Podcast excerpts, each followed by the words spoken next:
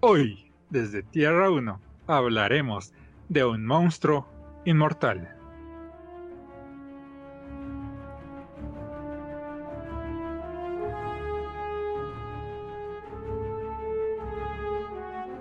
Hola caminantes de Tierras Infinitas, yo soy Gigi y me acompaña Jaisa. Y caminantes, ¿qué han hecho en esta quincena? ¿A qué tierras infinitas han ido? Tú, Gigi, ¿qué has hecho? Pues creo que, creo que, creo que, wow, llevo bien poquito tiempo viendo esto, ¿no? Wow, porque creo que no lo he mencionado en ningún otro podcast. ¿O sí? No, no lo mencioné, ¿o sí? Me lo he pasado viendo Haikyuu. Sí, no, no lo has mencionado en... Entonces apenas lo empecé, ¿no? Qué loco. Sí, apenas. Sí, sí, sí. Qué loco, como que me, me obsesioné bien recio. Pues sí, me lo he pasado viendo Haikyuu. Ya casi acabó la tercera temporada. No sé cómo lo hice. Pero me encanta, me gusta mucho, nunca me había gustado. Es que, no sé, tal vez es porque soy muy primeriza en esto del, del shonen, seinen. ¿Cuál es la diferencia entre el shonen y el seinen? Shonen es para los de preparatoria, por así decirlo, y secundaria preparatoria. Y Seinen es para los mayores de preparatoria y universidad. Oh, y este sería shonen, ¿no? O, sí, son shonen. No, sí, los de deportes, pues los regular son shonen porque son creados para para que los jóvenes se metan a practicar deportes, se sientan en los oh. protagonistas. Oh, bueno, pues hay nueva en todos estos de los shonen, como ya seguramente escucharon, ¿no? En el del Doctor Piedra.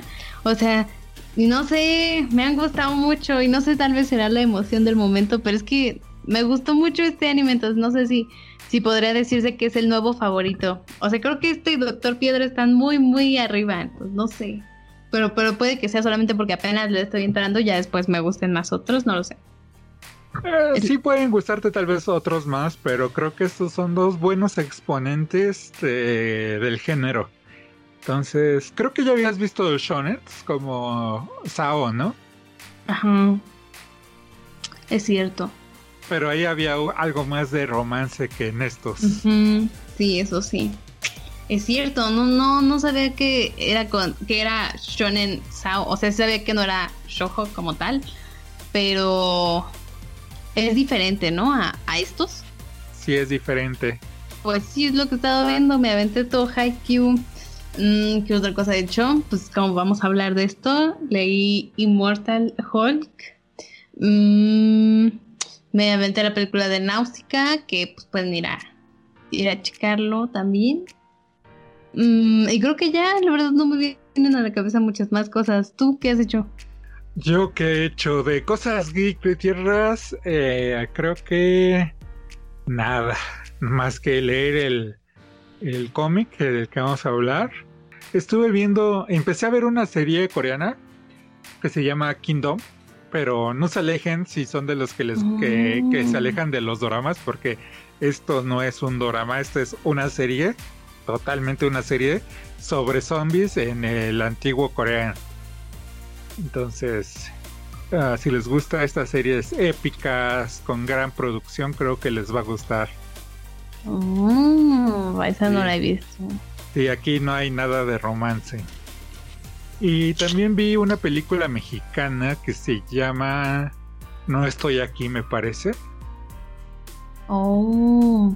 Es sobre una subcultura de Monterrey. La verdad, no sé si también existan aquí en la Ciudad de México, que se llaman eh, los colombianos.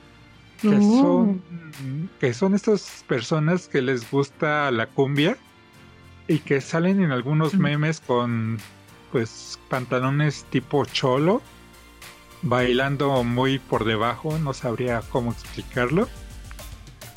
Y, la vi porque me llama la atención a aprender sobre la cultura en general y esta pues al fin y al cabo es una cultura que no creo yo meterme a uno de esos barrios pero pues al menos sí para ver la película me gustó mucho es una de esas películas que hacen sobresalir al cine mexicano y porque en otros países lo tienen en muy buena estima. No tiene nada que ver con el cine mexicano que, que no me gusta, que mm, es como más comercial, ¿no? Ajá, que es el que llena las salas de cine aquí, ese sí no me gusta. pero esta, esta es una muy buena película que pueden ver en Netflix. Oh, pues yo he escuchado de ella porque vi como que había muchas, o sea, tal vez es también por eso de que no, pues, no, o sea, no hay cine y pues no debemos de salir. Pero vi como que muchos de los canales así como de, pues que, que hablan, ¿no? De las películas que van saliendo y así hablaban de esta. No sé, vi que había como que muchas opiniones positivas, pero no sé, ¿a ti te gustó o no te gustó? Sí, a mí me gustó, este, las actuaciones son muy buenas. No sé qué más decir más que véanlas si pueden. Oh, está bien, está bien.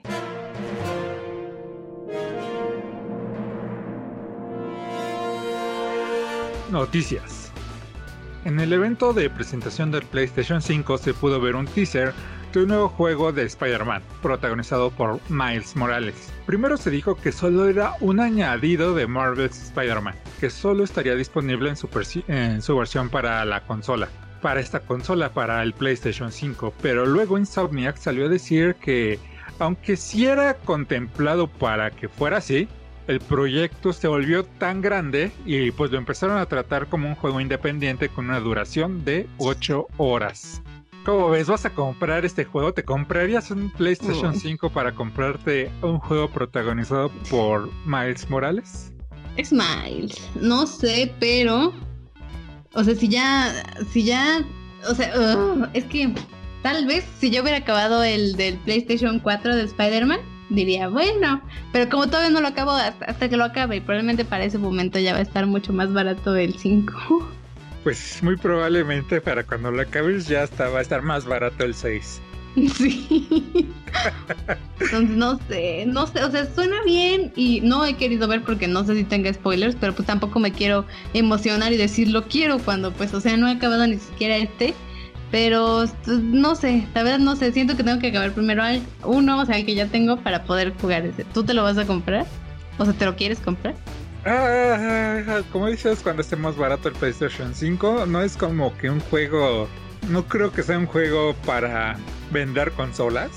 Mm. Mm, yo sé que se volvió algo popular eh, Miles Morales por la película, pero no creo que sea tan popular como para vender consolas. Sí, como que todavía le falta un rato, ¿no?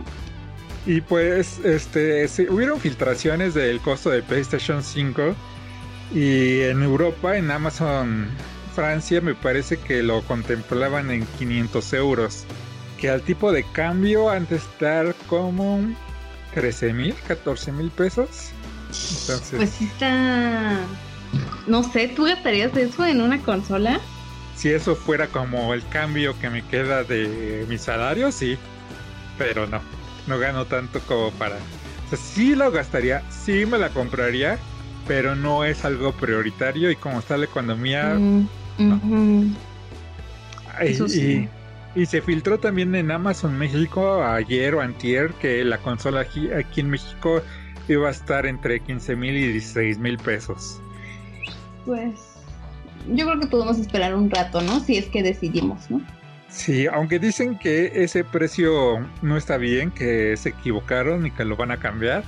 Por los 500 euros que dice Amazon Francia, pues yo digo que si no está en 15, mínimo así viéndome muy optimista, 12 mil pesos va a estar la consola y eso es muy optimista. Pues a pesar de ser muy optimista, suena un poco duro para la, para la billetera, ¿no? Sí, además este juego va a ser, va a estar sobre el mismo motor gráfico que Marvel's Spider-Man. Entonces va a tener prácticamente la misma jugabilidad, solo van a hacer un upgrade a las gráficas y me imagino que de esas 8 horas este 5, 4 te las vas a tener que estar pasando haciendo los side quests, que sí son muy divertidos, no lo niego, pero me imagino que van a ser muy parecidos a los que ya vimos en Marvel's Spider-Man, porque no creo que vayan a programar toda una nueva suite para crear nuevos retos. Entonces siento que lo que para los que lo jueguen van a tener ese déjà vu de como que siento que esto ya lo viví. Pues Entonces yo preferiría esperarme al Marvel's Spider-Man 2 para, para ahora sí tal vez comprarme la consola. Y de paso, pues ya en rebaja me compraría el de Miles Morales. Pues sí suena bien esa táctica, ¿eh? tenemos que Square Enix dio a conocer que Marvel's Avengers se estrenará este 4 de septiembre y a diferencia del juego de Miles Morales, esto lo podrás disfrutar en PlayStation 4, Xbox One, en PC, en Stadia, además de la PlayStation 5 y la Xbox Series X. Y si eres de esos que no les gusta hablar mientras juegan, Philip Terrien el director del multijugador del juego, dijo que tendrá un sistema de pin parecido al que se usa en Apex Legends y Fortnite Battle Royale. Mm, mm, pues, o sea, suena bien eso de que lo puedas jugar también en, en otras consolas, ¿no? Pues sí, es lo que también andaba pensando, este, pues, si ahorita te dijeran, cómprate Marvel's Avengers o cómprate el PlayStation 5 para jugar Miles Morales, ¿qué harías? No, pues está mejor este, ¿no? Que se puede jugar, o sea, en la, en la PlayStation 4. Ajá, en las consolas que ya tenemos, que ya se tienen, ¿no? Este, y aunque no tuvieras consola, este, podrías jugarlo en una PC, eso sí, una PC eh, buena, o en Stadia, que se supone que no necesitas una PC buena para jugarlo en Stadia, pero realmente no sé quién tenga Stadia. El punto es que mientras juegas este, pues ya, ya esperaste y hasta ya bajó de precio el PlayStation 5 y el Miles Morales. O sea que tenemos juegos de Marvel para un rato. Eso sí. Pues sí, suena como una gran estrategia. A eso se le llama estrategia. Sí, yo sí me pienso comprar este juego mucho antes que el de Miles Morales. ¿Tú sí lo piensas jugar? No he visto muy bien como que cómo es, pero o sea, si es que en algún momento, así como ahorita me agarró el anime, me agarra por jugar, pues yo creo que sí. Es que tú tienes ciclos, ¿verdad? Tú no eres como las personas que le hacemos un poco a todo. Tú sí te da tu ciclo y es lo único que haces. Sí.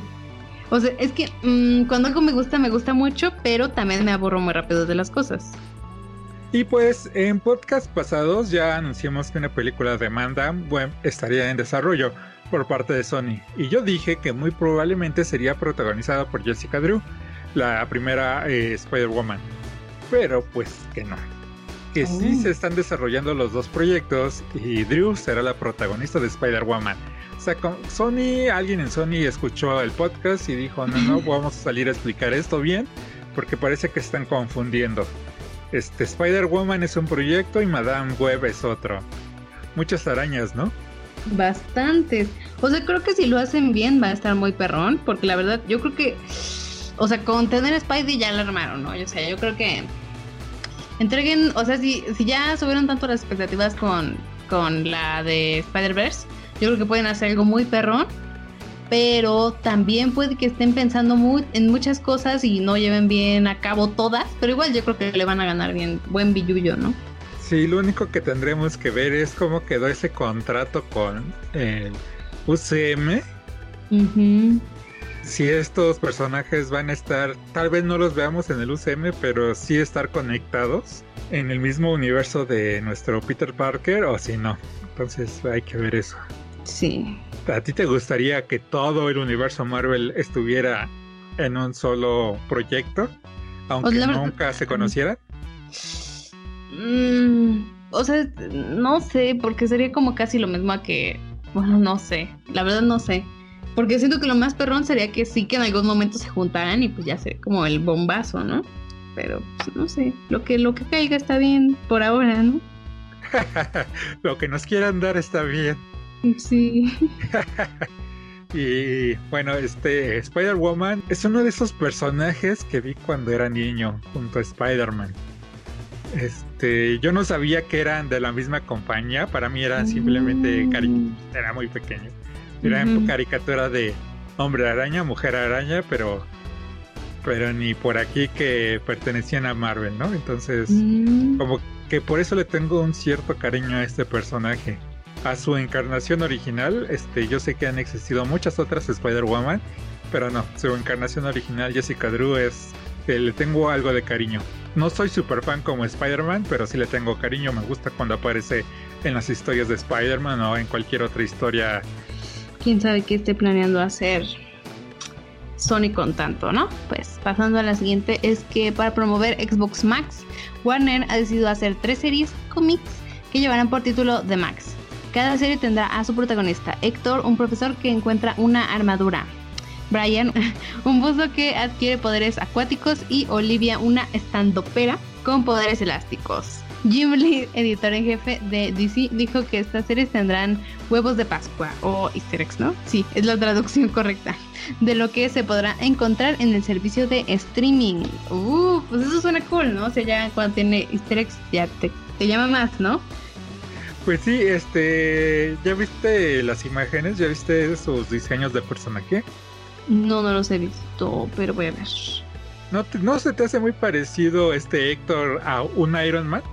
Sí, bastante. Brian a un Miles Morales. Morales. Sí, bastante. Y Olivia por los poderes. Digo, yo sé que hay que en, DC han existido los que se estiran mucho antes que en Marvel. Pero ¿no te parece a Kamala?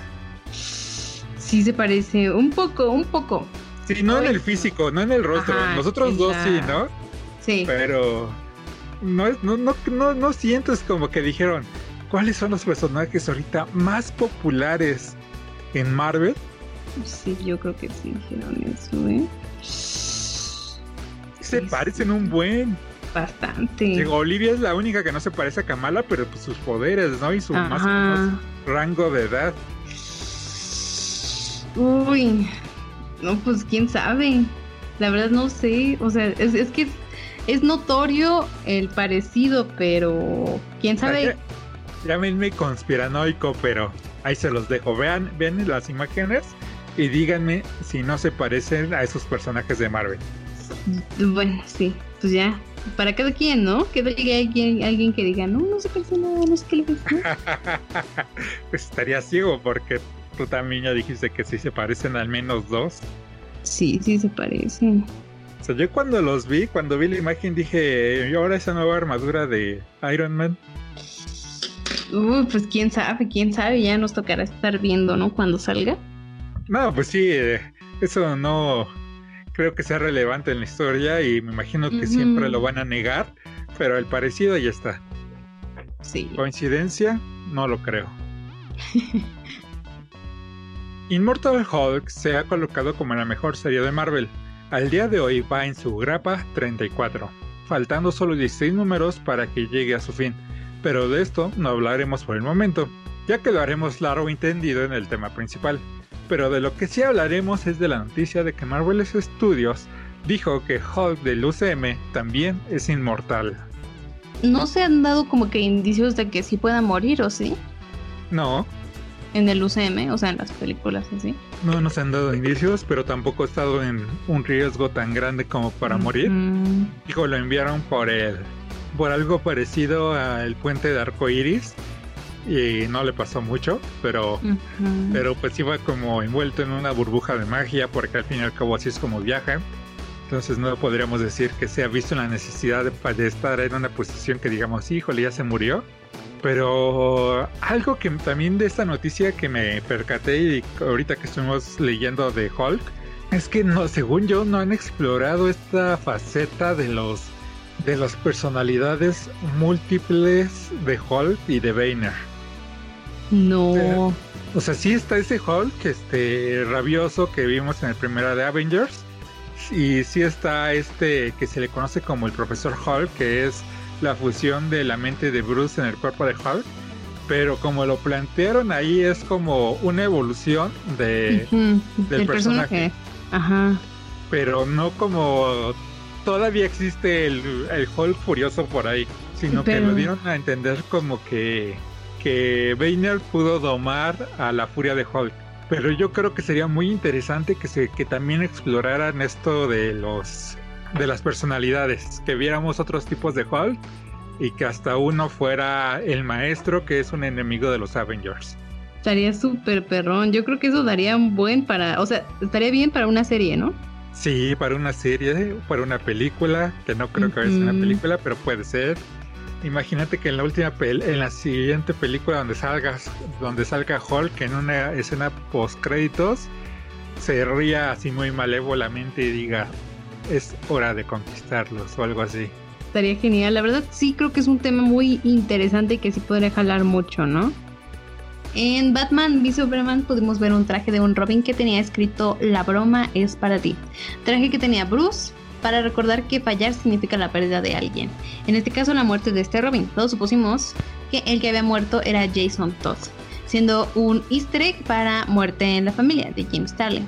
Ahora Zack Snyder salió a decir que el Robin que murió no era otro que Dick Grayson, el primer Robin. ¿Crees que eso, o sea, crees que lo haya dicho por algo que sea como que relevante en, no sé, en lo que quería que fuera el DCEU?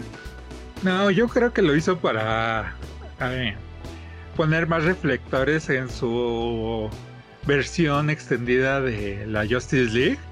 Así mm. de, vean como yo soy disruptivo, realmente maté al, al Robin que todo el mundo quiere, ja, ja, ja, no, no maté a, a ese Robin malo porque, porque esta es una historia oscura.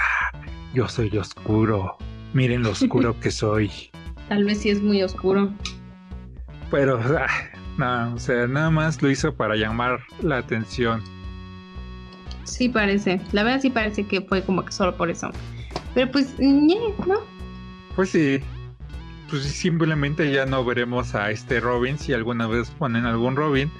Me imagino que pondrán a Tim Drake o hasta el propio hijo de Bruce, a Demian. Entonces, pues ya, ya veremos. Solamente para los que son fan de Dick Grayson, pues ya no lo podrán ver, al menos en ese universo de Zack Snyder. Porque es muy oscuro el hombre. y pues el día del cómic gratis se volverá a las nueve semanas de cómic gratis, a partir del miércoles 15 de julio. Las editoriales enviarán seis publicaciones en total a los minoristas, terminando el 9 de septiembre. ¿De todos modos tú irías los miércoles por tus, cómics, tus cómics gratis? Mm, era justo lo que te iba a preguntar, así como de, o sea, ¿crees que mucha gente vaya? Porque, por ejemplo, ya, ya hemos ido, bueno, tú has sido mucho más que yo, ¿no? Pero, o sea, cuando vamos sí hay gente, pero ¿crees que, o sea, que, que ahorita vaya a ir mucha gente? Eh, si no mucha gente, los mega, no quiero decir fan, los fanáticos. ¿Y tú irías? No, claro que no. Este, para empezar son cómics gratis y como ya dije una vez, muchos van a estar en las plataformas digitales de forma gratis también. Entonces no entendería para qué ir a ir por uno. Más cuando ahorita estamos en pues en esta contingencia no, no me arriesgaría nada más por un cómic. Eh, pero pues sí, prefiero leerlo en las plataformas digitales y ya estuvo. ¿Tú? La verdad es que no, que no, realmente no. Como que a lo mejor si hubiera uno muy muy bueno, así como que esperara mucho, lo llegaría a pensar, pero la verdad no, no, no, tampoco. Creo que no está, no es correcto en estas épocas, ¿no? Sí, yo creo que podemos dejar pasar cómics gratis aunque nos quite nuestra membresía a los fanáticos, pero mientras nos dejen nuestra membresía de fan está bien. Ok, también tenemos que ahora en Japón Uber Eats también está entregando la revista semanal Shonen Jump a domicilio. Mm, ¿Será que ya no hay como... Es que... O sea, sí hay tiendas online, ¿no? Que la venden, pero que Uber Eats lo venda está un poco loco, ¿no? ¿Por qué? Porque Uber es de comida, ¿no? Pero pues sigue siendo personas que van en moto y que te llevan algo, ¿no? Sí, eso sí. Pero no hay como, por ejemplo, aquí que... Mm, o sea, he visto que sí hay como que quienes lo entregan a domicilio, pero son como que solo se dedican a eso, ¿no? Mm, sí, pero siento que esta te llegaría más rápido porque están eh, asociados con una con una tienda de conveniencia que se llaman Lawson, que son muy famosas en Japón. Mm. Entonces tú no, tú no la tienes que pedir a, por ejemplo, aquí en México a lo que sería Televisa o, o alguna de las tiendas de cómics de Estados Unidos, ah. sino te la pedirías a, a tu Oxxo de, si no de la esquina del pueblo, del barrio, de la cuadra, y ellos se lo llevarían. Entonces, mm. creo que eso a cierto punto es una muy buena idea. Sí, eso sí. Pues qué cool, ¿no? Allá que sí lo han de consumir mucho, ¿no? También, yo creo. No, sí, eh, la Shonen Jump es una de las revistas más consumidas en Japón y todavía, aunque ya la ya leyeron la historia en la Shonen Jump eh, van y compran su, su recopilatorio del manga que les gusta. Qué loco. De hecho, había una propuesta para que en Estados Unidos así se hicieran los cómics. Oh, ¿Y no se dio? No, pero Oh. como ves que tú compraras este tu Marvel Weekly Magazine donde llevaran unas 5 o 6 historias juntas. Pues yo digo que suena bien, ¿no? Pues sí, ¿no? Así con papel barato y ya si eres muy fan de pongamos Spider-Man, vas y te compras nada más el recopilatorio de Spider-Man y este ya con buen papel. La verdad es que suena muy bien. Los japoneses están adelantados en muchas cosas. Ok, entonces creo que ya es todo por hoy. Bueno, el de las noticias todavía faltan las rápidas y rumores. Así que empecemos por las rápidas. Cobra Kai se muda de YouTube a Netflix. Dado que YouTube no tiene los derechos exclusivos de transmisión de la serie, se podrán ver las tres temporadas en Netflix. La adaptación a live action de One Piece empieza a rodarse este agosto. La película de Bill y Ted Encaran a la música tendrá una precuela en cómic. La Star Wars Celebration se pospone hasta el 2022. Ahora sí, la sexta temporada de Lucifer será la última. Es innegable que la actuación de Joaquín Phoenix es digna de todo reconocimiento, hasta que le fue dado por un grupo de investigadores que nombraron a una araña recién descubierta como Luredia phoenixi. ¿Cómo se diría? Luredia phoenixi. The Last of Us Parte 2 es víctima de las malas reseñas de personas que no lo han jugado, ya que se reveló que la protagonista es lesbiana. Michael Pally crea un sable lo más parecido a un sable de luz. El creador dice que no es un arma ni un juguete, sino que su uso tiene que restringirse para hacer cosplay. ¿Algo que decir sobre todas estas? Mm, pues qué mal, ¿no? Que malas reseñas de un juego que ni siquiera han jugado. ¿no? O sea, o sea, Ujú. Ya ni siquiera por la razón que sea. O sea, ya nada más porque no les gusta algo que empiecen a hacer mala reseña porque no les gustó. Sí, pues sí, eso sí, la verdad. Am, lo que me llamó la atención es esto de la adaptación live action de One Piece. Si empezara a ver esa, pues yo creo que ya, o sea, ya no me, te- o sea, ya la puedo ver al tiempo y no me tengo que aventar todos los capítulos del anime. Pero recuerda que los live action de cosas de anime hechos por Estados Unidos no son muy buenos. Creo Sí, que sí. lo mejor es Alita. Entre tanto bodrio debe de haber algo bueno, ¿no? Sí, pero bueno, Alita es buena porque eh, Robert Rodríguez, el director, es fan de la historia. Pero cuando son así por encargo, así de que, que, que es, que es eh, tiene muchos seguidores en Japón. Este, pues Death Note. Ah, pues es una serie live action. Esas cosas han salido mal, como también Dragon Ball. Sí, es cierto. No, pues, ni modo. Si algún día me quieren meter, tengo que aventarme el anime. Los casi mil capítulos. Y a ver si, a, a ver si sí me dan ganas, porque es mucho. Sí, yo por mi buena suerte lo he visto desde que empezó, entonces pues nada más me he tenido que echar un capítulo a la semana. Qué suerte tienen algunos. Pues ya, creo que es todo de las rápidas, ¿no? Y vámonos con los rumores, los chismes y las teorías. Ya hemos hablado de cómo Thanos podría salir en los Eternos en una versión joven, pero desde que se reveló una escena eliminada de Endgame, se ha levantado esta teoría de que Thanos puede regresar, ya que al igual que los héroes de Marvel regresaron con el chasquido de Hulk, de igual forma alguien podría hacer lo mismo por el Titán. ¿Te gustaría que regresara o que ya lo dejaran ahí? Ya, lo derrotaron. Mm, o sea, yo creo que si lo vuelven a meter, a lo mejor sería como. Tal vez en el siguiente, como que. mm, no sé. eh, evento especial, ¿no? Como que en el siguiente. No sé si podría decir como que arco de aquí, de, del UCM.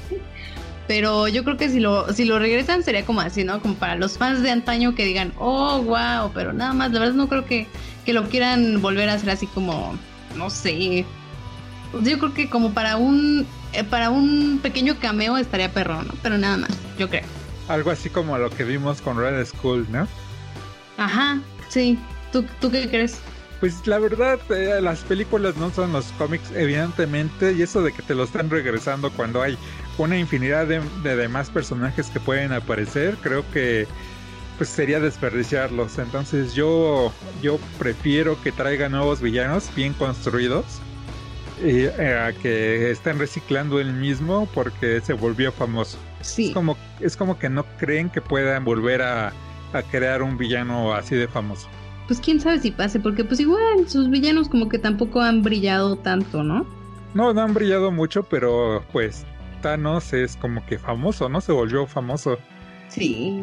Tal vez por su exceso de poder que mano a mano le ganó a Hulk sin ninguna gema. Eso sí, la verdad es que sí, como que es de los que más, o sea, creo que hay pocos villanos de Marvel que sí son como que muy bien recordados, ¿no? Por alguien que no sea como tal fan.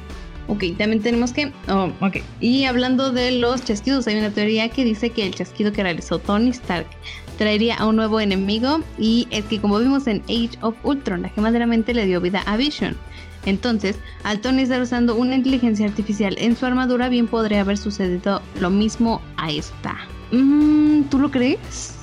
Es posible, pero poco probable. Mm, o, sea, o sea, creo que si se pusieran a pensar mucho así, o sea, así como los que hacen las teorías, ¿no? Como que lo, lo ven, lo piensan mucho y dicen, ah, es probable, ¿no? Pero realmente yo creo que Marvel está metida en otras cosas. Digo, no, no digo así como que nunca lo vayan a hacer, porque pues quién sabe, la verdad. Pero creo que están como que ahorita en otras, atentos a otras cosas, ¿no? No creo que vayan a hacer algo así. ¿O sí, como que es muy rebuscado, ¿no? Ajá, eso sí. No digo que no, no me cierro a la posibilidad. Si en una de las siguientes películas se ve la armadura de Iron Man prenderse por sí sola, este, pues sí me emocionaría, sí diría, sí, sí, sí va a pasar, sí va, pero si no, pues también, como dije hace rato, pues prefiero a, hay otros villanos que pueden traer. Sí, eso sí. Está el rumor que Firestar Angelica Jones está en camino de llegar al UCM y aunque dentro de Marvel es un mutante, también es un personaje nacida en una serie de Spider-Man. ¿Tú con quién crees que esté sus derechos? ¿Con Sony o con Marvel? quién sabe, o sea, tal vez es que no, o sea, no sé al final cómo terminó todo esto de Marvel, Sony. O sea, supongo que tuvieron que llegar como que a un acuerdo, quién sabe, ya lo estaremos viendo o tal vez comentando luego. Pero, o sea, si dice que está en camino de llegar a los M, yo creo que lo ha de tener como que Marvel, ¿no? Pero es que ahí entra como que, ¿qué tiene Marvel y qué tiene Sony, ¿no? Sí, yo digo que también lo tendría que tener Marvel. No sé cómo están estipulados los contratos, no sé si sea porque si aparece en un cómic nada más o si tiene que aparecer en cualquier producto de Spider-Man. Yo diría que nada más en los cómics. Apareció primero en Marvel, en Spider-Man and His Amazing Friends, que es una serie. Pero en los cómics nunca se le nunca estuvo aunada al arácnido, siempre fue una mutante Mm. Y, de hecho creo que donde brilló más fue en The New Warriors, aunque un tiempo estuvo en los Avengers. Pues sí, tal vez sí, como que todo se cierra a los cómics. Y ya, la última es que la película es realizada por Ezra Miller. Sigue en marcha después de la controversia que generó el actor al aparecer en un video ahorcando a una mujer. La película estará basada en el cómic Flashpoint, pero eso es la noticia. El rumor es que en este film Michael Keaton volverá a ponerse el manto del murciélago. No se sabe si regresaría como una continuación de su papel de las películas de Tim Burton o si sería una nueva versión. O sea, suena muy perrón, pero ¡ah! ¿crees que, ¿crees que lo hagan bien? No sé, no sé, no sé si también vaya a ser para un papel o nada más un cameo. Así de que va corriendo este Flash y de repente ves que cuando corre Flash muy rápido como que se ven los universos. Entonces que se vea eh, como en una televisión. O sea, yo sé que no es una televisión, pero pónganlo así como que se vea ese un cameo de ese de ese Batman. No lo sé. Quién sabe, la verdad suena muy cool, o sea, suena muy cool, pero quién sabe, quién sabe. Hasta ahora solo es un rumor. Sí, otra, otra teoría es que vaya para, a, interpretar a Thomas Wayne, porque el Batman que aparece en Flashpoint es el padre de Bruce, que se volvió pues eh, Batman después de que mataran a su hijo. Entonces también esa podría ser una muy buena posibilidad, aunque yo siento que los fans eh, apreciarían más que fuera una versión pues ya grande de, de su versión que interpretó en Tim Burton, ¿no? Sí, yo creo que eso sería una muy muy buena idea, pero pues quién sabe, ¿no? Como sea, pues está padre que otra vez eh, Michael Keaton se vuelva a poner el manto del murciélago. Sí, la verdad, sí, sí, está muy muy cool. Hola caminantes de Tierras Infinitas, yo soy Gigi y estoy aquí con Jason, esta vez como podrán ver, escuchar, leer. Em, vamos a hablarles de un cómic que al parecer como que todavía sigue en emisión, acababas de decir, ¿no? Sí, apenas va en el número 34 de 50 que piensan hacer. Wow, pues nosotros vamos a estar solamente hablando de los primeros 14 números. Sí. Y es un cómic que me ha sorprendido, que ya pudieron haber leído el título o tal vez ya escucharon lo anterior del podcast, sabrán que es de Immortal Hulk. ¿Algo que decir como para introducir a esto? Pues que también a mí me sorprendió, este, no sabía qué esperarme, de hecho cuando salió a la venta allá del 2018, si no mal recuerdo, después de que había comprado uno que se llama Indestructible Hulk que no me gustó, dije, hay otro cómic de Hulk ya, este, entonces no le di su, su oportunidad hasta que apareció en los premios Eisner, que empecé a leerlo y sí, está muy bueno. La verdad, yo, o sea, no sabía qué esperarme, no tenía expectativas ni nada. O sea, no, no, o sea, la verdad sí, no, no, sea, nunca, como que, de los pocos que he leído de Hulk, que nunca ha sido como que, la bomba siempre me, me lanzo más por Spidey, siempre es como que lo primero, ¿no? Pero, este me, no sé, o sea, no era, no era lo que esperaba, pero poco a poco me fue, me fue atrapando, ¿no? No sé, me gustó, me gustó, estuvo interesante, pero ya lo estaremos comentando ahorita. Entonces vamos a empezar con un resumen rápido de lo que le ha pasado a Bruce Banner para todas aquellas personas que por una u otra razón no sepan nada de, de, de de Bruce, o que nada más hayan visto un poco del UCM y no sepan eh, lo que ha tenido que vivir en el cómic. Y pues la historia de Bruce Banner empieza con su padre, que era un físico que empezaba a estudiar la radiación gamma, por lo que las células de su hijo mutaron. Así que cuando salvó a Rick Jones de morir a causa de una bomba gamma, Bruce estaba destinado a ser el único ser humano que no podría morir a causa de la radiación emitida, transformándolo en un monstruo gris por las noches. Eventualmente su transformación cambió para volverse el monstruo verde que conocemos, que cambia gracias al aumento de adrenalina sin importar la hora en la que se encuentre. Este monstruo fue cazado por el general Rose, padre de la novia de Bruce, quien le dio el nombre de Hulk.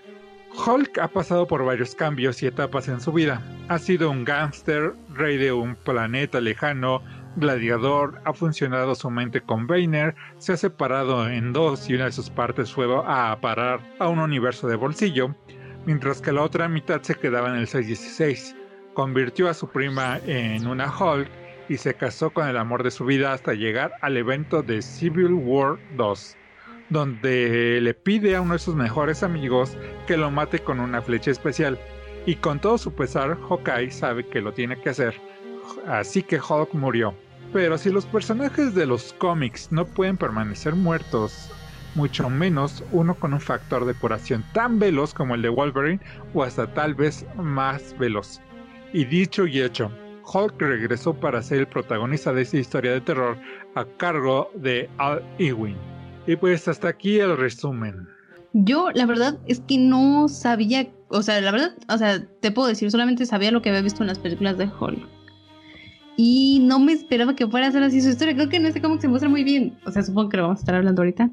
Pero la verdad me llamó mucho la atención y me gustó. O sea, la verdad, no sé si es por cómo lo, lo llevaron en este cómic, pero me gustó mucho. Me gustó, me gustó casi todo. Está muy bien. Así es que voy a intentar reseñárselos. Así como que de una forma un poco corta. Porque no sé si algo que pueda decir puede ser spoiler, pero y así como alguien que es inexperta en Hulk y todo esto, leyéndolo, me parece, o sea, como que no sé si sea correcto o no, pero creo que es una buena forma de adentrarte en el personaje. Tal vez me hubiera gustado un poco saber un poco más como que de su historia, pero todo lo que vemos en este cómic está muy, muy bien hecho. Es como, vemos como pues sí, como dice el título, Hulk es inmortal y pues como ya hablamos en la historia, después de que murió por mano de Hawkeye o por una flecha de Hawkeye, vamos a ir viendo cómo a pesar de que Bruce Banner ha muerto, o sea, Hulk sigue y pues se las tienen que ir arreglando eh, conforme va avanzando el cómic. Les digo yo, o sea, vamos a estar hablando solamente de los 14 primeros números, pero está muy bueno, la verdad. No sé bien qué cosa que pueda decir para hacer spoiler y qué cosa no, pero yo sí les diría que lo leyeran, la verdad está muy bueno. No sé cómo lo consideraría yo este cómic. A mí, o sea, eh, creo que sí es como un poco de terror o algo así, pero no yo no lo sentí tanto así, o sea, es que hay demasiadas cosas y aparte los dibujos también me parecen muy buenos, la historia me agradó, o sea, pude ver un poco más del trasfondo de Hulk, o sea, vemos, o sea, no solamente de Hulk, sino también pues de Bruce Banner, porque pues al final algo que también mencionan que yo no sabía es que tiene a sus alters, ¿no? O sea, que tiene el eh, em, trastorno, no me acuerdo cómo se, el TID, ¿no? Ajá lo, que, lo que vimos en fragmentado. Ajá, sí. Entonces tiene sus alters y eso es algo que yo, o sea, la verdad no lo había visto y justamente como así ya escucharon el, el, el podcast, o sea, el podcast, el podcast, podcast, no sé si esto lo están escuchando el podcast o lo están viendo en el video, pero justamente mencionamos esto y es algo que yo no me esperaba como que fuera de Hulk y creo que es algo, o sea, Hulk y creo que es algo que podrían llevarlo muy, muy a fondo, que podrían hacer algo muy perrón con eso.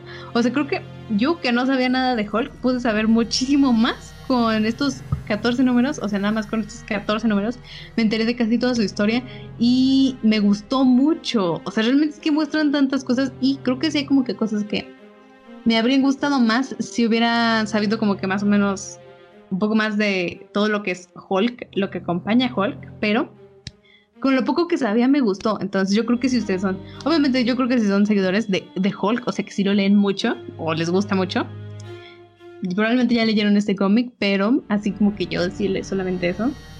Yo creo que si le quieren entrar, le deberían de entrar porque está muy, muy buena su historia, la verdad. No sé si podría decir algo más porque no sé qué es considerado spoiler. Eh, mm, reseña, pues yo diría que es sobre un monstruo, como ya dijimos, inmortal que tiene que pelear con sus demonios del pasado, tanto reales como psíquicos.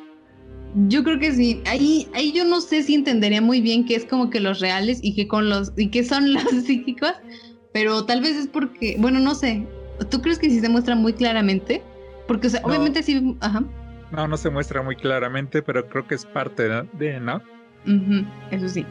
Y la opinión, entonces, creo que está de más. Creo que opinamos que es un muy buen cómic.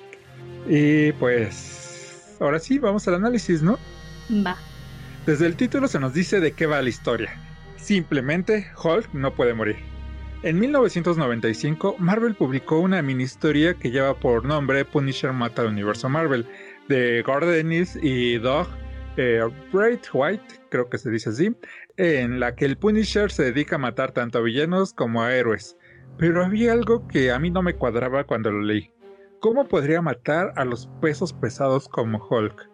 La respuesta que nos dio Ennis fue que Punisher simplemente le colocaba un rastreador a Hulk para que cuando se convirtiera en Banner le pudiera disparar a la cabeza.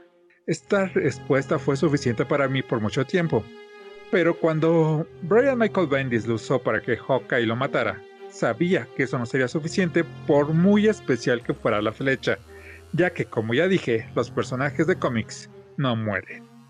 Desde la primera grapa, Ewing nos plantea muy bien cómo Hulk pudo sobrevivir. Banner puede morir, pero Hulk no. Pero, ¿cómo un Banner muerto podría enojarse para volverse Hulk? Pues lo haría regresando a los orígenes, en donde el Doctor se transforma en Hulk en la noche y regresa a su forma original por el día. Así que no importa qué tan destruido esté el cuerpo de Banner, por la noche sus células se volverán verdes empezarán a regenerarse y buscarán unirse, y aunque no lo logren, sus partes individuales estarán vivas. Cuando vimos la primera película de Deadpool y cómo se regeneraba sus extremidades perdidas, naciéndole otra desde su etapa embrionaria, algunos habrían preguntado, ¿por qué no le nace un cuerpo entero a la mano perdida? Misma pregunta que se hacen los científicos que estudian a Hulk cercenándolo, lo que hace que el gigante verde no pueda hablar por falta de oxígeno. ¿Cómo ves esto? Este nuevo e inmortal Hulk, bueno, Anita nueva. Eh, se considera que es nuevo porque pues se regresa, como dices, como que a los orígenes cuando era de noche y de día. Bueno, no es un alter nuevo, pero es un alter que no había salido nunca, aunque eso ya lo estaremos preguntando, ya lo estaremos viendo, que es el que se conoce como Devil Hulk. Este es un alter que no había salido, o sea, no había, ya, ya, ya lo habíamos visto en cómics pasados. Eh, en un cómic cuando Bainer viaja a su inconsciente, ahí lo conoce, pero que no lo habíamos visto, por así decirlo, salir a la superficie. Oh, yo no sé, o sea, me confunde un poco, o sea, cuando, o sea, es que yo siempre tuve como que la idea de que simplemente eran Banner y Hulk, pero no, o sea, es que te juro que yo nunca había escuchado eso de que fueran sus alters y eso me abre el tercer ojo, es como, ¿qué? ¿Cómo no lo pude ver? ¿Cómo no lo sabía desde antes? No sé, está muy perrón, me gusta mucho esta historia. Sí, es, es algo que no se maneja más allá de los cómics, que si no han leído algunas cosas de, de Hulk, eh, más allá de sus apariciones en, con los Avengers, muy probablemente no, no lo sabrían, no se, no se podrían percatar. Pero dentro de la historia de Hulk sí, se, sí es algo que se ha jugado mucho. Y pues más que nada, según yo, todo esto empezó para explicar por qué el primer Hulk era gris y no verde que en la realidad fue por las tintas que era muy difícil tener un mm. solo tono de gris. Eh, el gris podía cambiar y eso pues no le convenía a la editorial por lo que decidieron irse por un verde que, que era el mismo tono de verde siempre. Esa fue la razón real, pero que en los cómics pusieron que era porque ese Hulk gris era un alter ego y que era menos fuerte pero más inteligente, aunque eso sí, malvado. Y la verdad, te digo, o sea, yo no, no sé, es como muy perrón. O sea, con todo esto me dan muchísimas ganas de adentrarme más en, en la historia de lo que es Hulk. Me gusta esa explicación. O sea, de que, o sea, de que aunque sabemos de que fue por lo de las tintas, o sea, le dieron ese como que trasfondo, no sé, suena muy cool. Sí, sí está muy padre. Y bueno, cuando Lee concibió a Hulk fue como un monstruo al más puro estilo de Jekyll al Mr. Hyde, donde se explorara la dicotomía entre la mente científica y lógica del Dr. Boehner contra la mente sencilla y emocional de Hulk, mientras que tenía que escapar de las personas que le temían por su portentosa fuerza, aunque él solo tuviera la mente de un niño, al más puro estilo de Frankenstein. Este concepto se fue perdiendo poco a poco hasta volverlo un superhéroe que principalmente se tenía que enfrentar a seres tan fuertes como él, dejando de lado el misterio, pero sobre todo al monstruo. Halloween cambió esto y regresó a sus orígenes, regresándonos a esas historias de monstruos, donde las batallas no solo se resumen en ver quién golpea más fuerte hasta que el oponente de Hulk termine en el suelo, sino que son verdaderas batallas gore donde podemos ver mutilaciones, globos oculares explotar, vísceras y hasta columnas vertebrales ser usadas como arma. Pero esto solo es la punta del iceberg de una historia más profunda que nos llevará al infierno mismo. Los primeros capítulos son semiconclusivos, ya que aunque forman parte de una historia más intrincada, tienen por sí solas eh, planteamiento, nudo y desenlace.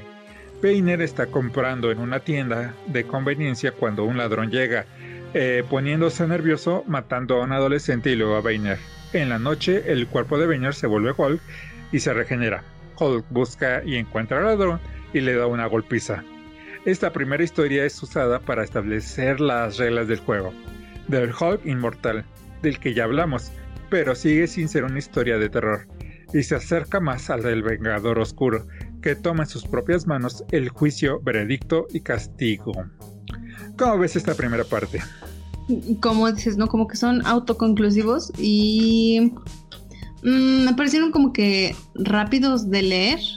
Creo que no es hasta después que ya comienza como que ir a un lugar, pero igual, o sea, es que no sé bien cómo decirlo, pero me pareció muy interesante como que ver eso de que pues se encontraba como que huyendo, ¿no? Bruce Banner y como en la noche, o sea, es que es como simplemente pasa, ¿no? No es como que lo decidan, sino que simplemente ya saben que el día es de Bruce y la noche es de Hulk, ¿no? O si lo deciden. No, sí, así es el, el concepto original de Stanley que Hulk en las noches eh, iban a ser, bueno, iba a salir y la personalidad de Boehner por el día. Eso es totalmente Stan Lee del primer número.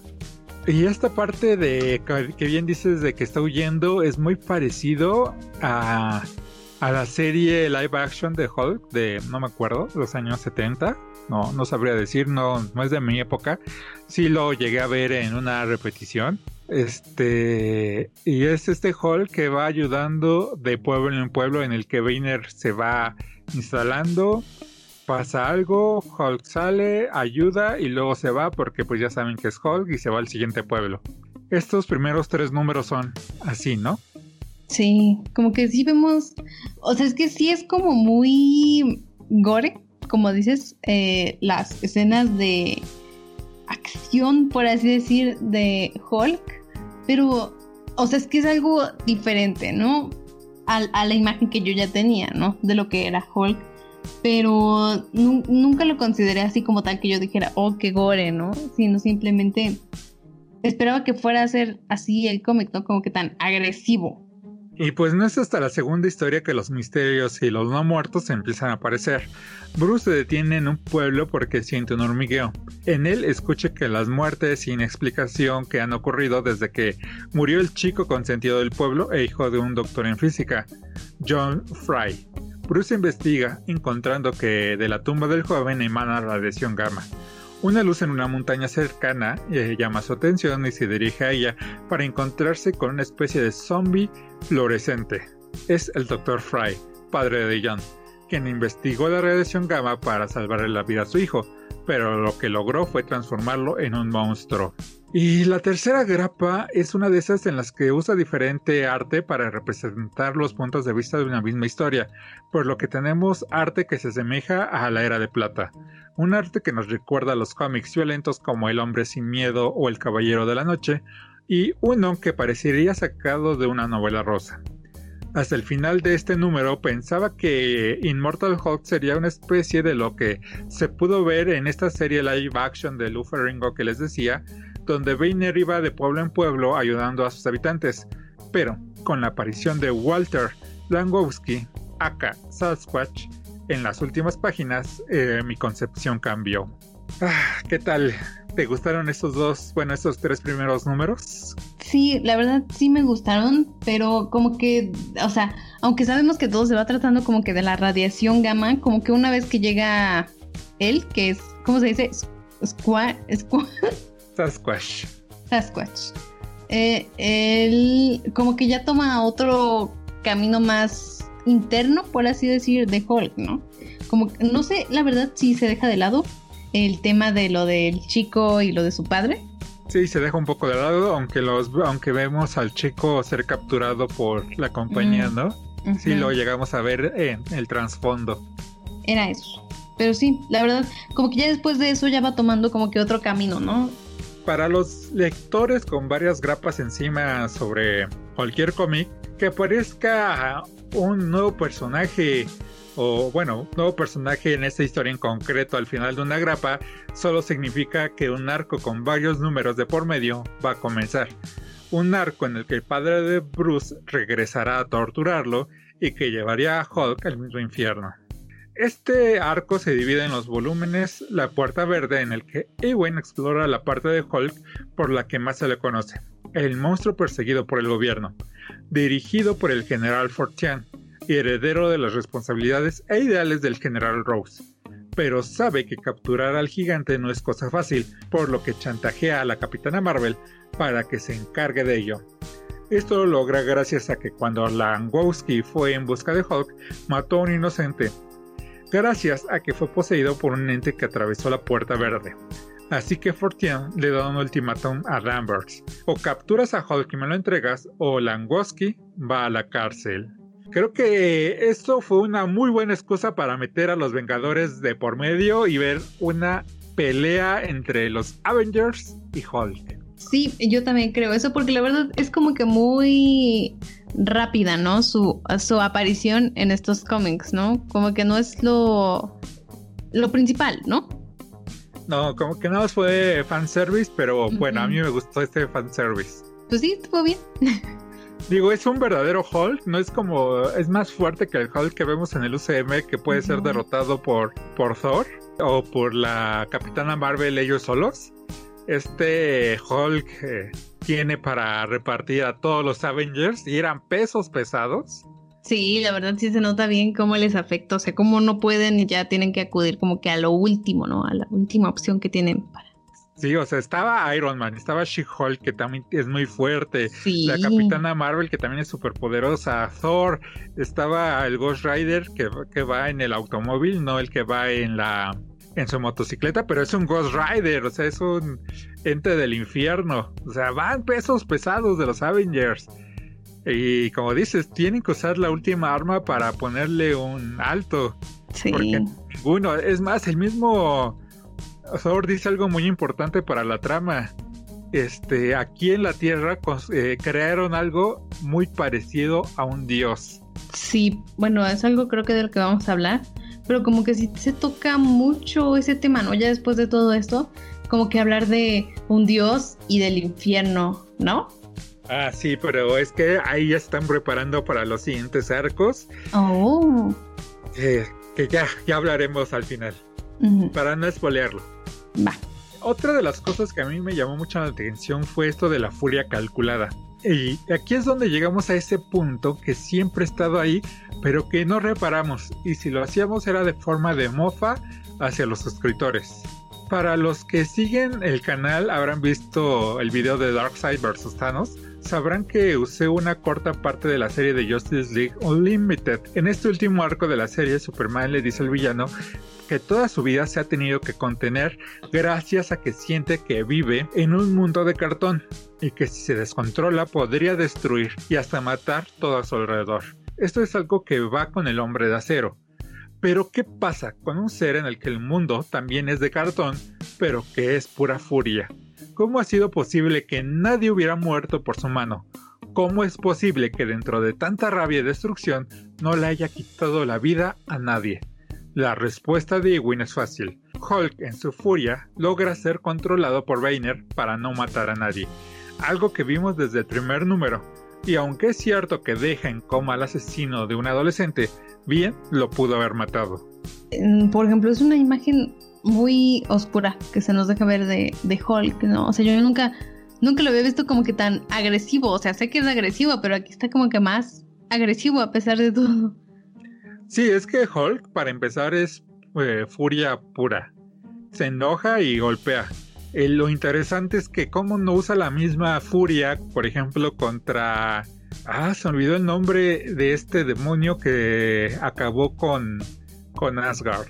No usa esa misma fuerza para golpearlo, que es una fuerza muy poderosa, que para pelear con Valkyria. Aunque Valkyria es fuerte, no aguantaría muchos golpes de Hulk. Entonces, ¿cómo sabe contenerse? ¿Cómo sabe contenerse cuando pelea contra humanos normales de Hydra? Entonces, es una furia calculada. Es Bruce Banner poniéndole un freno a Hulk para que no mate. Y esto nos lleva a un aspecto que yo sé que no solo a mí eh, me molesta, sino que sé que le puede llegar a muchos a molestar. No desde un ámbito de, escritura, sino del ¿Por qué no dejan a Hulk en paz? Si seguimos su historia, al menos las de Hulk más populares, realmente él no quiere hacer daño a nadie. Por lo regular siempre hay un bully o maleante que agreda a Banner. Este se estresa y sale el gigante a dar una paliza a los atacantes, pero sin dañar a inocentes. Esto hace que la policía lo persiga porque golpeó a pobres inocentes y destruyó algunas paredes. Digo, pobres inocentes para, para los policías. La policía empieza a disparar y Hulk lanza a las patrullas a volar, con lo que destruye más inmobiliario. Ahora los policías son los nuevos bullies y Hulk en ocasiones les da unos golpes. Como los pobres policías no le pueden detener, entonces mandan llamar al ejército, quien ahora son los nuevos bullies, ya que para Hulk lo están atacando sin razón, y el ejército no es suficiente y mandan llamar a los Avengers, y Hulk solo quiere que lo dejen en paz. Es cierto, o sea, yo no lo había, o sea, es, es algo que se nota ya después conforme lo vas leyendo, al menos hablando de este, ¿no? Como que, pues sí, ¿no? Hulk trata de como que defender a Banner, pero yo no lo había visto así como que realmente él pensar que ellos que todos son los malos, o sea, porque lo atacan sin razón. Está interesante. Y pues ya Hulk atrapado es estudiado y sometido a varios procedimientos en la base sombra. Y aquí hay uno de esos elementos que sirve a la trama, pero que hacen ver sumamente tontos a quienes se supone que son unos genios. Y es que meten las partes de Hulk en envases de vidrio en un mismo estante, aún sabiendo que estas partes se pueden volver a unir y viendo que se puede mover, por lo que un golpe o una vibración, todos estos envases se caerían al suelo y se romperían. Y como todas sus partes estaban en el mismo estante, pues unieron rápido y logró salir de ahí. O sea, para ser científicos muy inteligentes, es muy tonto poner todas las partes de Hulk en contenedores de vidrio en un mismo lugar, ¿no? Sí. O sea, yo, yo esperaría que si no tienen para comprar este adamantium, al menos titanio o algo, y tener cada parte separada. Sí, la verdad, o sea, a mí, o sea, te digo, yo no sabía de todo esto, o sea, de su poder de curación, tanto así como que no puede morir.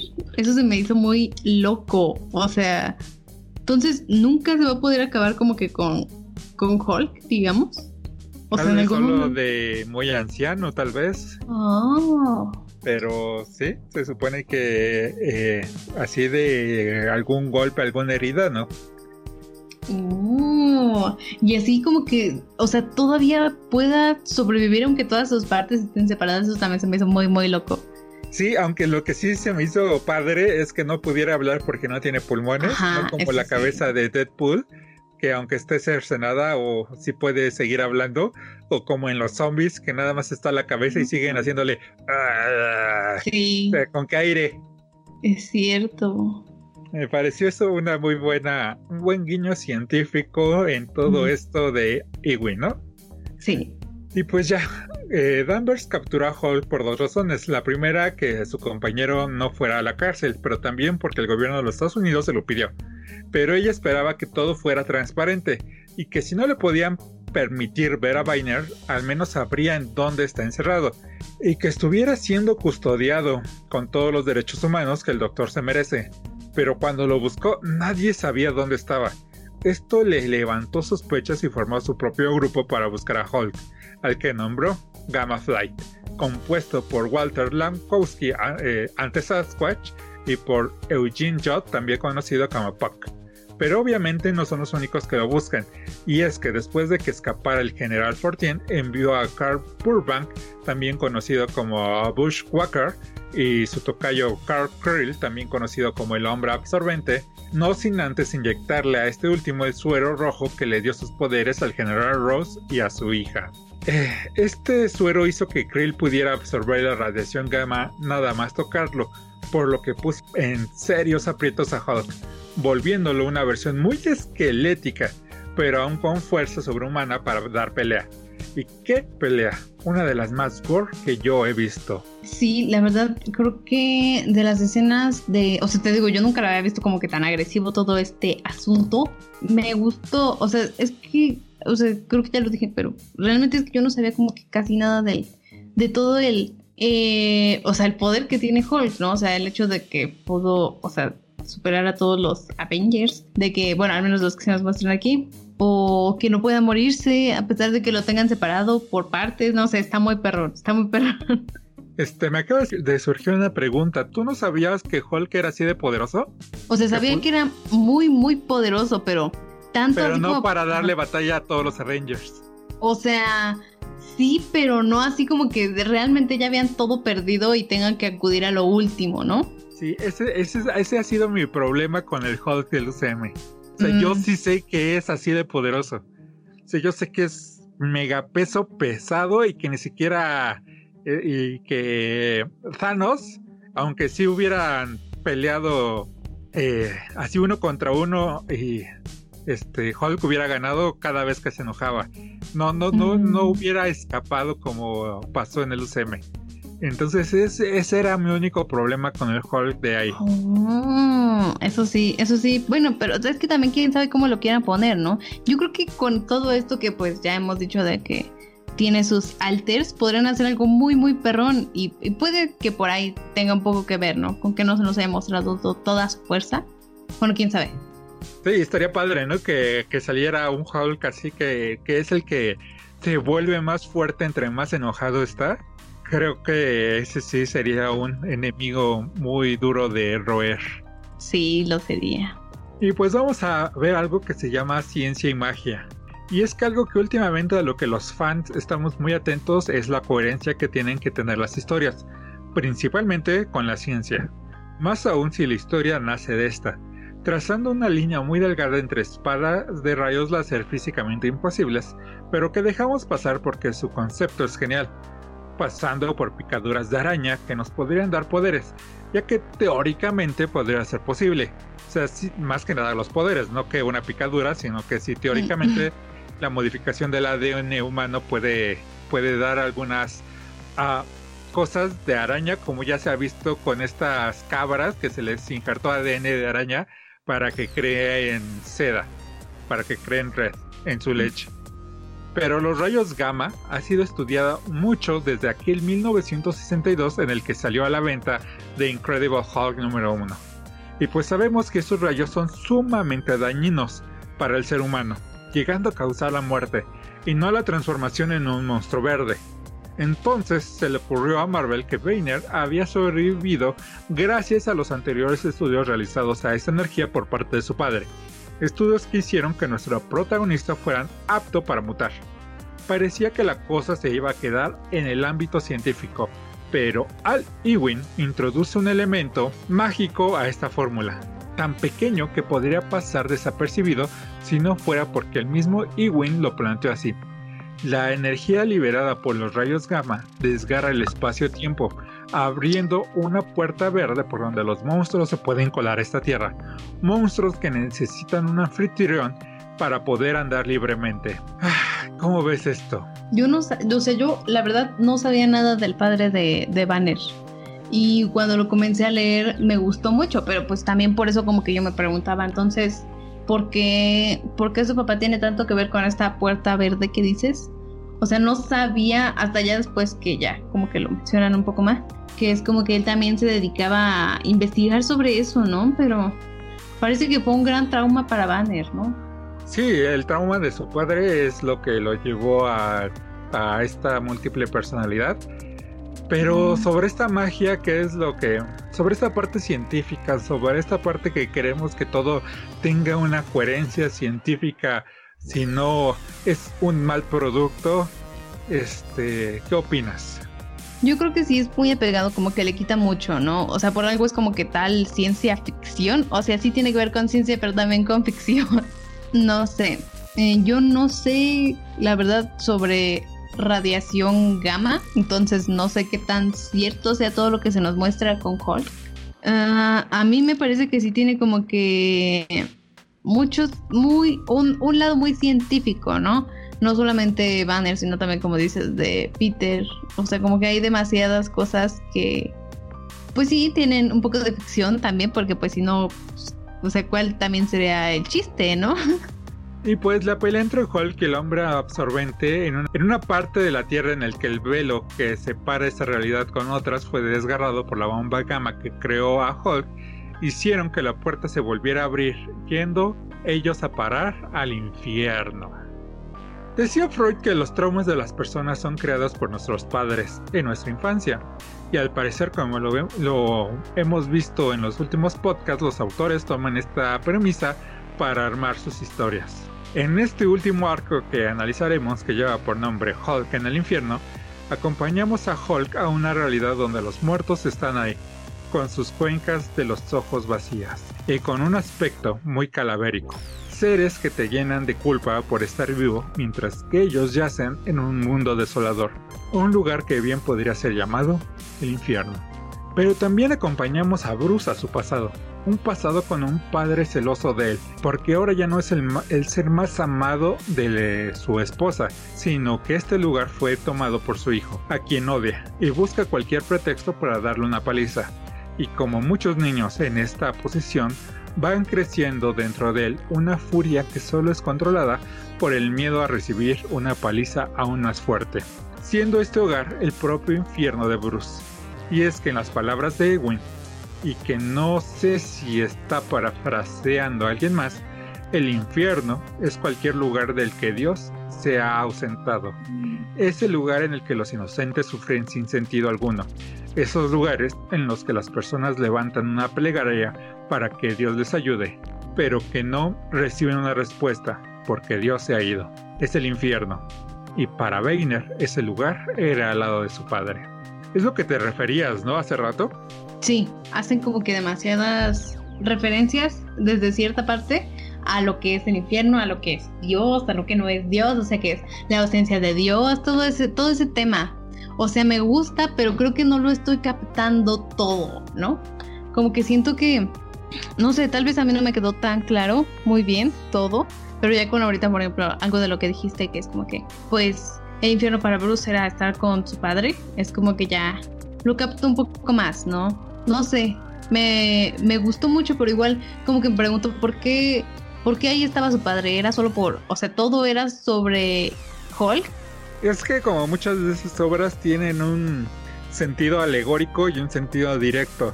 En el sentido directo, pues, pues este Hulk como el monstruo verdadero dentro de esa tierra, eh, sí, sí es creado por el maltrato de su padre.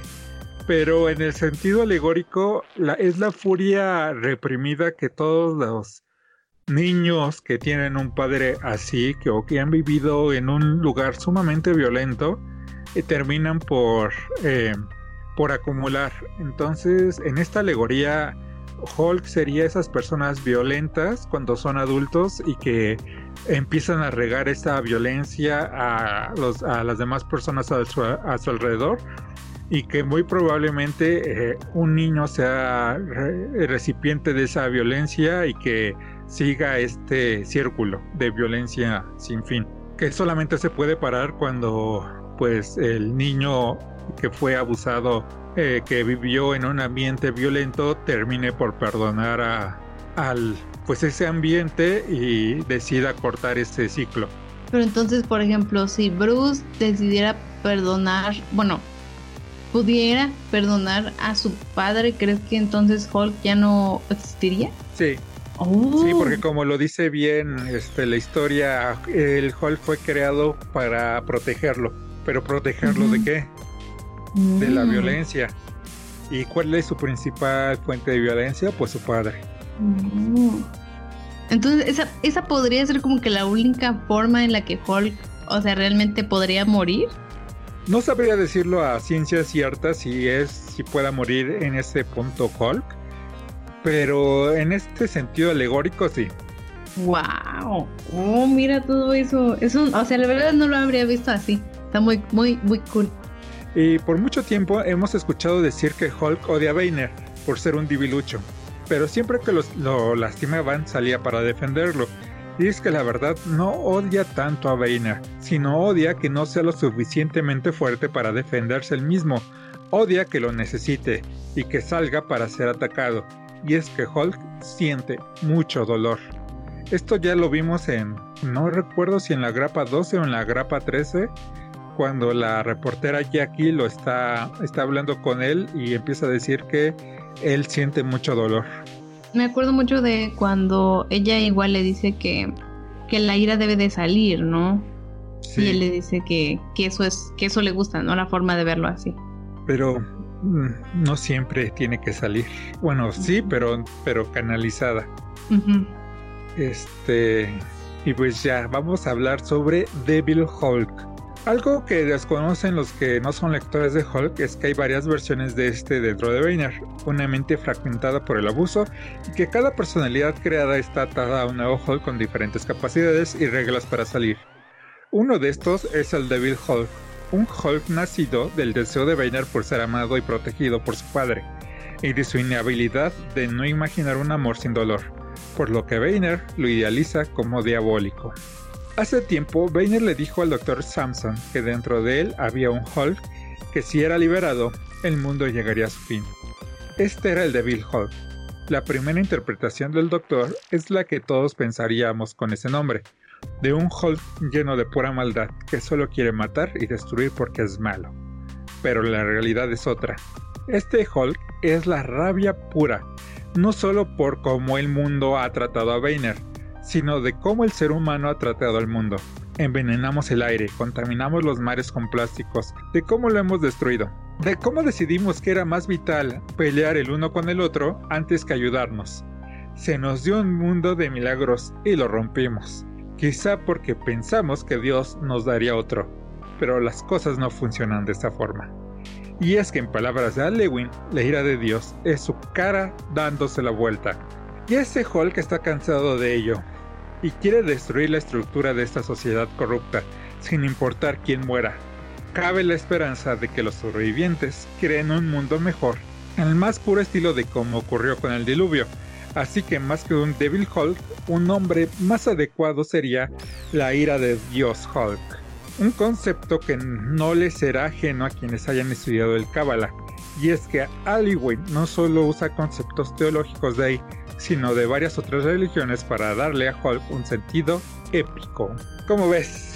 O sea, yo no sé tanto de tantas religiones, pero sí, o sea, se nota que sí le, o sea, sí le investigó aparte. Me gustó mucho que al principio de cada grapa como que tiene una frase que tiene que ver, ¿no? Con la historia. Me ha gustado mucho. ¿Mane? Sí, sí, sí, te dije sí. Ah, sí. no sé, me, me, me, me, llama la atención cómo, cómo le me dio tanto, ¿no? O sea, o sea, tanto trasfondo aparte de todo lo que habla sobre las religiones y sobre lo de Dios, como ver si es, si quién es el, quién es Satán, ¿no? O sea, todo eso, no sé, me gustó, estuvo muy, muy interesante. Sí, tiene una muy buena explicación, pero también me gusta, de nuevo, en el plano alegórico, sobre cómo nosotros mismos hemos, hemos terminado por destruir esta tierra y de que si llegamos a morir a causa de, de alguna enfermedad, de algún huracán, algún terremoto, no, es porque Dios nos los envió, sino porque simplemente Dios se dio la vuelta, dado que nosotros eh, propiciamos a destruir esta tierra. Y pues bueno, yo ya leí hasta el número 30 de Hulk. Entonces ya hay algunas cosas que puse en este análisis que debo de confesar que, que son de poco más adelante. Oh. De, de, este, eh, de cómo eh, explica el doctor Samson de, de que este Hulk es un Hulk que busca destruir a, no a la humanidad, sino a la cultura humana que es una cultura oh. que está destruyendo la Tierra. Oh.